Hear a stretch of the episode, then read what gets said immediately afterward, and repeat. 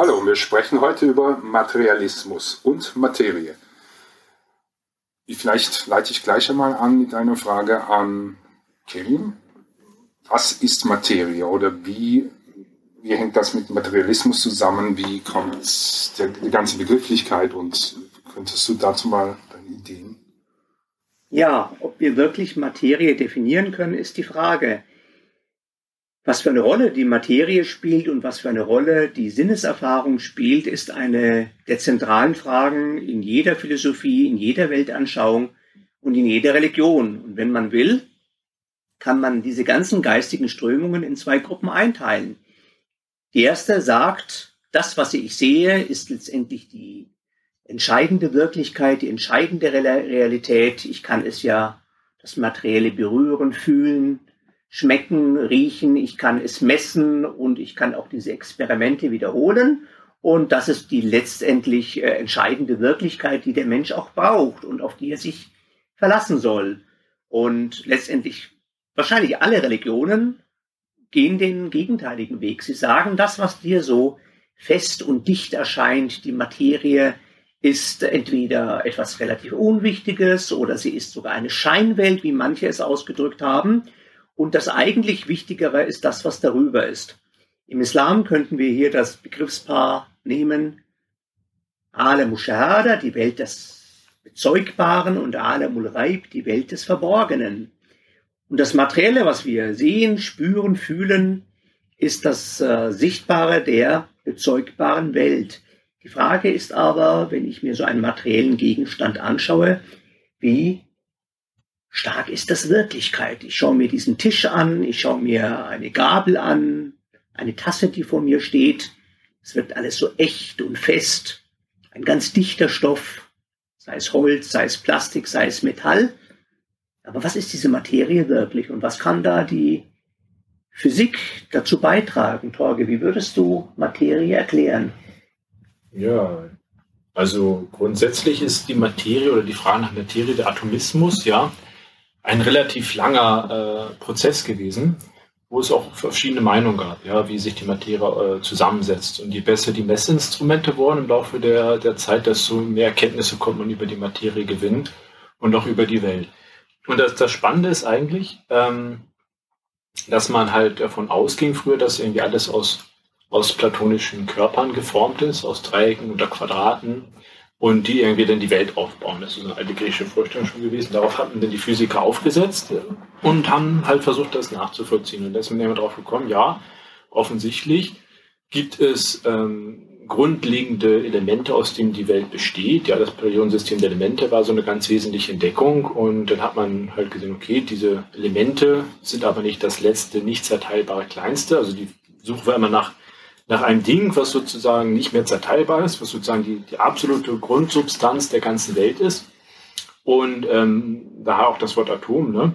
Und nach diesem, nach diesem Ding hat man immer gesucht. Und je besser die Instrumente wurden, je kleiner konnte man gehen.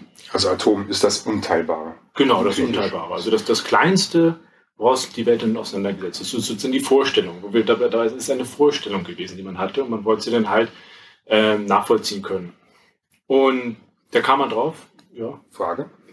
Ja, ist das eigentlich jetzt bei, ich glaube, Demokrit war das in der Antike mit der Atomtheorie, ist das genau das Gleiche, was die moderne Theorie unter dem Atom Nein, nein, gar nicht. Man hat, man hat, man hat, also es war die, das Ideal, was man gesucht hat, hat er was anderes gefunden. Also man, also die Idealvorstellung war, wenn wir nur lang genug suchen und vergrößern, finden wir irgendwann diese äh, demokritischen Körper oder andere Körper, die so ähnlich sind. Kleinste unteilbare Teilchen. Genau. Also mit unteilbar war wirklich gemeint, Warum unteilbar? Weil sie zu klein sind oder weil Nein, da einfach weil, das Messer nicht mehr durchkommt? Weil es einfach das äh, Kleinste ist. Es ist nicht mehr teilbar. Es ist äh, der absolut kleinste Nenner, aus dem alles besteht. Man kann es mit keiner Möglichkeit mehr in, ein, in, in zwei Teile aufspalten. Das war die Idee. Also der, die Idee ist ja schon so, dass man sagt, es muss etwas Kleinstes geben. Genau. Oder? Genau, weil, und das ist, das ist äh, eine, eine logische Schlussfolgerung, wenn man sagt, wenn, wenn man jetzt mit dem Finger über den Tisch fährt, ja, und man sagt, okay, ich fahre über eine gewisse Anzahl von Objekten, ähm, dann kann ich in einer gewissen Zeit rüberfahren. Wenn man aber sagt, die Objekte lassen sich unendlich weit zerkleinern, müsste ich, wenn ich mit dem Finger darüber gehe, unendlich viele Teilchen rüberfahren und das wäre unlogisch, weil ich dafür unendlich viel Zeit bräuchte eigentlich. Und darum hat man gesagt, diese Unendlichkeit Ja. muss irgendwo enden. Das ist nämlich unlogisch.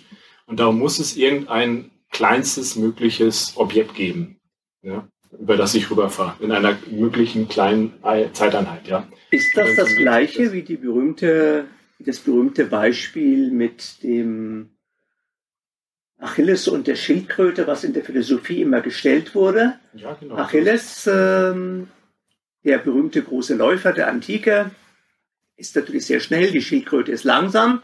Und was ist, wenn die Schildkröte jetzt einen Vorsprung hat von, sagen wir, 100 Metern und Achilles lässt sich Zeit und dann versucht er, die Schildkröte einzuholen. Wir wissen alle, irgendwann mal wird der Achilles doch die Schildkröte überholen. Das zeigt unsere Erfahrung. Aber wie ist das eigentlich möglich? Wenn die Schildkröte 100 Meter voraus ist und jetzt Achilles sich auf die Startbahn begibt, wenn er bei 100 Metern angekommen ist, dann wird die Schildkröte, sagen wir mal ganz vereinfacht, weitere 10 Meter gegangen sein. Jetzt hat äh, Achilles die 100 Meter überschritten und rennt weiter. Wenn er dort angekommen ist, bei 110 Metern, wo die Schildkröte vorhin war, dann ist die Schildkröte ja wieder etwas weiter. Das heißt, der Abstand verkürzt sich immer, aber wieso gibt es ein Überholen? Kann man das so zusammenfassen? Ja, das ist eine mathematische Fragestellung, aber das ist so zusammengefasst. Und ähm, warum es ein Überholen gibt, da, dazu lässt sich sagen, dass es ein Grenzwertproblem ist mit einem fixierten Grenzwert und nicht unendlich. Es gibt einen gewissen Punkt, ja, ich glaube, es ist da äh, 111,111111 Meter, da überholt er die Schildkröte. Also das ist der Grenzwert, der wird irgendwann erreicht und dann hat man das. Ne? Ähm, und das Was ist, bedeutet das jetzt nochmal für die Atomtheorie? für Atomtheorie bedeutet Das heißt- es, dass man davon ausgehen muss, dass es auch da einen Grenzwert gibt, den man irgendwann erreicht, ja. Und das ist eben das kleinste Teilchen. Und äh, da, so haben interessanterweise, ich habe irgendwann mal von Imam Rasadi so ein Argument auch gelesen. Die, also einige islamische Gelehrte haben auch so argumentiert, dass sie gesagt haben, es muss ein gewisses kleinstes Ding geben, weil sonst könnte man dieses Experiment mit dem Finger nicht durchführen. Und da man es durchführt, äh, gibt es das, ja, das kleinste Teilchen. Gut, schauen wir uns jetzt nochmal vielleicht diese Materie an mit dieser Griffigkeit. Ist sie denn wirklich so stabil und griffig, wie sie ausschaut? Hat man weiter reingeschaut. Und je weiter man reingeschaut hat, desto ungriffiger wurde sie. Das ist das äh, Lustige daran, ja.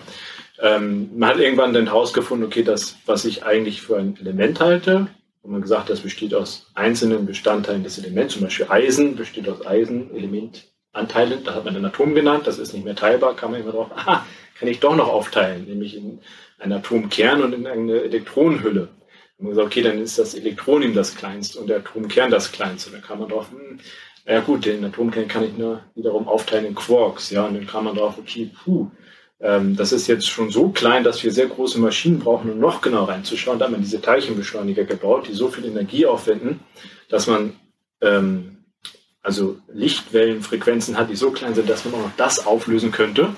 Und wenn man das gemacht hat, hat man festgestellt, je mehr Energie ich jetzt so einen äh, Atomkern anschaue, desto mehr Quarks tauchen auf. Ja, und dann wird man auch nicht mehr schlauer. Dann wird es komplex, ja. Da gibt es dieses äh, Standardmodell der Physik, wo man dann alle Teilchen, die man gefunden hat, eingeteilt hat, wo man dann denkt, das sind eigentlich jetzt die unteilbaren Teilchen, genau wissen tut man es nicht. Und ähm, was aber da, daran spannend ist, je mehr man in, diese subatomaren Bereiche vorstößt, desto mehr werden Qualitäten äh, wichtig und nicht mehr äh, Dinge, ja. Also man, man, man kommt dann immer mehr dahin, dass ein festes Ding wie ein Tisch, ja, wo sagt, das ist ein Tisch, das ist fest, das kann ich anfassen, immer mehr äh, zu einer Qualität wird. Dass ich sage, es gibt beschreibbare Wechselwirkungsphänomene von beschreibbaren Qualitäten, unter denen man sich aber nichts mehr vorstellen kann. Okay, ich habe dann quasi nur noch Dinge wie Spins und ich habe Dinge wie Genau, Elektronen, äh, Dichte oder verschiedene Energieladungen. Quarks-Teilchen, ähm, Neutrinos, solche Sachen. Und das sind, man stellt sich das so als Teilchen vor, aber man kann es nicht mehr wirklich als, also man, man- sagt, es ist ein Punktteilchen, ja, ein Punktteilchen mit einer gewissen Eigenschaft, aber in Wirklichkeit kommt immer mehr dahin, dass man nicht mehr von Dingen spricht, sondern mehr von Eigenschaft behandelten Wechselwirkungen. Ja, was bedeutet das für die Religion? Der ehemals stabile Tisch, der vor mir steht, wo die Menschen sagen, daran ist kein Zweifel, wenn ich genauer hinschaue, ergibt sich so ein Netz von Atomen und viel, viel Leere dazwischen und ein paar äh, Zuständen, Energiezuständen. Und selbst das scheint de- dem Menschen unter den Fingern zu zerrinnen.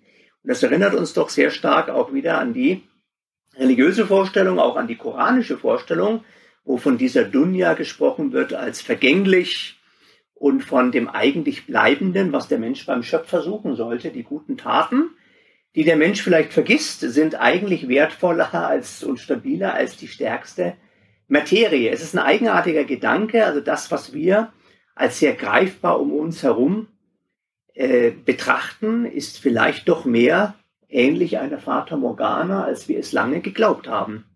Ich finde es interessant, in einem Zeitalter, wo wir sehr materialistisch alle geworden sind, selbst die religiösen Menschen sind sehr materialistisch, zeigt uns aber dann die Wissenschaft eher den Weg in das Gegenteil auf. Kann man das so sagen?